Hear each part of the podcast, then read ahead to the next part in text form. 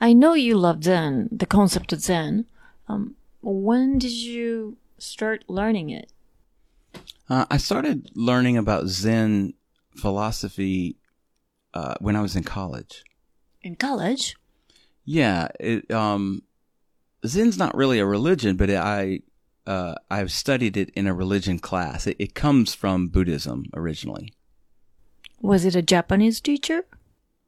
No, but the it was an Asian studies teacher, so he he was an expert in Asian religions. Mm, and what was the the concept of Zen by that teacher?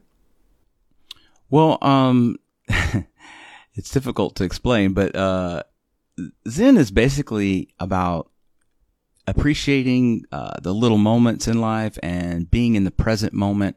You know, a lot of times we think about the future or we we spend a lot of time thinking about the past.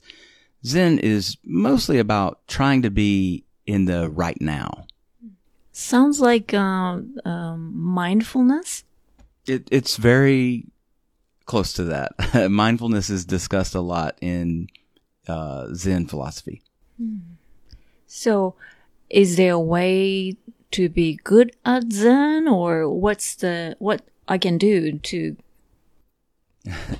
I think I understand your question. Um, you know, there is no good or bad about it. It's really like, uh, do you like taking a walk in nature sometime? I love it. Yeah, me too. And I think that in essence is Zen is just appreciating the beauty in nature or the wind on your face or, you know, the sound of the birds in the trees.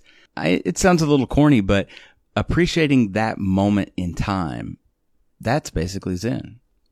So if I'm enjoying this conversation right now, that means I am in Zen. Sure. Uh, in essence, if you're in this moment uh, as we speak, uh, that's a form of uh, Zen appreciation. Is that possible that I would be in Zen all the time if I'm able to enjoy every moment of my life? that's a great question. I uh, I think it's sort of impossible to constantly be present. Uh, you know, it's a good goal to aim for, but it's sort of like an unattainable goal, like a, a goal that you can't ever get to because your mind is, is at some point going to think about tomorrow or remember something from the past. How much of a day do you think you are in the Zen moment? I've never uh, calculated it like that. Um, I I don't know. I um because I catch myself all the time thinking too much about the future or reliving a memory uh, for too long, and then when I catch myself, I bring my focus back to what I'm doing at the present moment.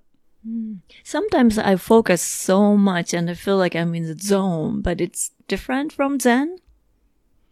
Well, I, you know, I, I don't really want to define it because the, that's the, the paradox or the, uh, the kind of confusing thing about Zen. The, the more and more you try to define it, really the further away you get from it. It's not something that there are like rules that are written down and you follow these rules. It's really more about just being, just being alive and acknowledging that, appreciating that. That Well, maybe we can both go to the Zen garden and see how it works. That's good. I would love to talk to like a Zen monk or something.